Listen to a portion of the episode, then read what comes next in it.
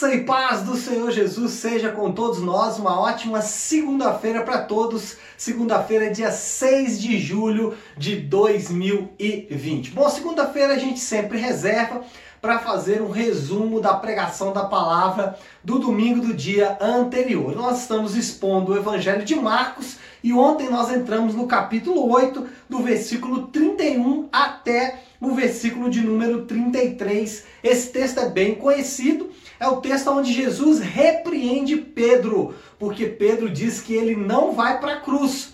Mas o que nós destacamos foi o versículo anterior, na verdade, o versículo 31, que diz o seguinte: Então começou ele a ensinar-lhes que era necessário que o filho do homem sofresse muitas coisas, fosse rejeitado pelos anciãos, pelos principais sacerdotes, pelos escribas, fosse morto e que depois de três dias ressuscitasse. O tema da nossa palavra de ontem foi necessidade. Por quê? Nós abordamos o fato de que Jesus disse que era necessário que ele sofresse. Não só que ele sofreria, mas ele está dizendo que ele era, era necessário que isso acontecesse. E isso nos chama atenção e talvez tenha sido isso que mais tenha ofendido a Pedro, porque Pedro até imaginava que ele poderia sofrer, mas não que era necessário que ele sofresse. Agora, a pergunta que fica é: por que, que alguém deve sofrer? Por que, que era necessário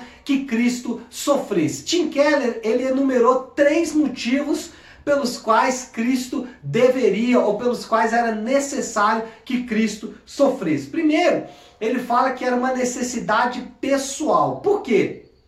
É, todos nós desejamos ser amados, mas não só amados. Nós queremos ser amados de forma incondicional. Nós queremos ser amados de forma radical. Ou seja, nós queremos ser amados da forma como 1 Coríntios capítulo 13 nos ensina, né? O amor é paciente, tudo suporta, é bondoso, tudo crê, tudo sofre, o amor jamais acaba. Queremos esse tipo de amor, mas não, não somos capazes de dar esse tipo de amor. Mas será que se recebêssemos esse tipo de amor, será que aí sim não seremos então capacitados a dar esse tipo de amor, já que agora o recebemos? E é exatamente por isso que era necessário que Cristo morresse, porque Cristo morre de forma incondicional, de forma radical por mim, por você. Deus, como diz Paulo em Romanos, Deus prova o seu próprio amor ao ter, uh, tendo Cristo morrido na cruz do Calvário pelos nossos pecados. Então, a primeira, o primeiro motivo pelo qual era necessário que Cristo morresse era por uma necessidade pessoal para que nós experimentássemos o amor que nós não temos em ninguém. E aí vai aqui a primeira aplicação. Por quê?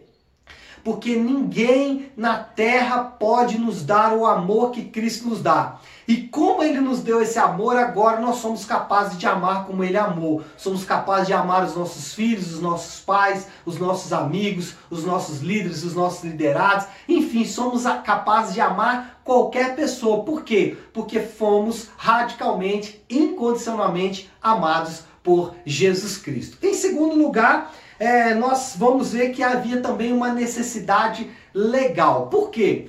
É, quando alguém nos faz alguma coisa que nos prejudica, ou quando a gente prejudica alguém, é, isso gera uma dívida. Dívida essa que deve ser paga. E nós só temos duas opções para é, quitar essa dívida. Ou nós fazemos a pessoa que nos prejudicou, é, obrigar essa pessoa a nos restituir, é, e aí, nessa luta por fazer a pessoa nos restituir, muitas vezes nós vamos nos tornar piores do que ela, nós vamos nos tornar duros, frios. Quantas pessoas que você conhece que, porque foram ofendidas, se tornaram pessoas duras, pessoas que desejam mal para o outro? É porque, no afã de tentar receber a retribuição por aquilo que ela foi ofendida, o, pagamento pela dívida, ele se tornou pior do que o seu ofensor. Bom, então só sobra a outra opção que é perdoar. Só que nós sabemos que perdoar envolve muito sofrimento.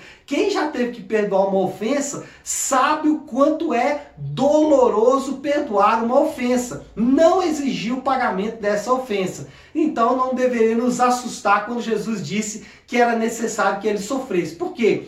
Já que ele estava nos perdoando, isso traria sofrimento para a vida dele também. E aí nós podemos aplicar também dizendo o seguinte: se somos perdoados como somos perdoados, nós não podemos e não devemos e não precisamos reter o perdão para ninguém. Se você nessa manhã precisa perdoar alguém, faça isso. Não só pelo bem-estar dessa pessoa, mas faça isso pelo seu próprio bem-estar. Primeiro, porque você pode estar é, tentando, é, no afã de tentar é, buscar justiça com relação a essa pessoa, você pode se tornar pior do que ela. Então, perdoe, esse é o caminho que o Senhor nos ensinou. E, em terceiro lugar, havia uma necessidade cósmica. O sofrimento de Jesus, ele era também um pagamento e uma demonstração. Um pagamento por quê? É, Hebreus 9, 22 diz que sem derramamento de sangue não há remissão de pecados. Então Jesus tinha que morrer, mas ele não poderia morrer de morte natural.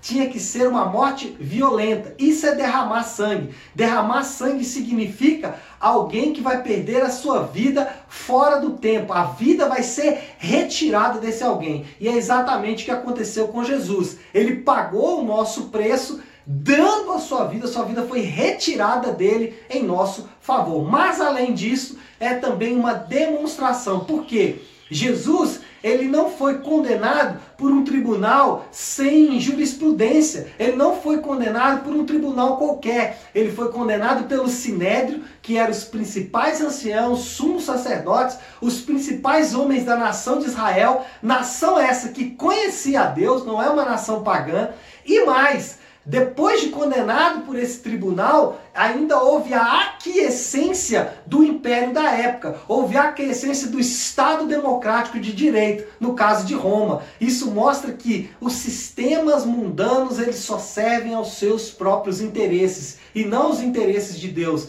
Isso nos faz perder toda a confiança que nós temos em coisas como dinheiro, status, fama ou política. Por quê? Porque esses sistemas servem somente a eles e nos faz confiar no sistema de Deus, que é o seu reino estabelecido, aqui representado por sua igreja, e também na promessa de que ele vai restaurar todas as coisas. Então podemos ter uma vida mais leve, mais confiante. Por quê? Porque sabemos que os sistemas do mundo não vão conseguir suprir as nossas necessidades. Então é isso, pessoal. Foi basicamente o que a gente falou.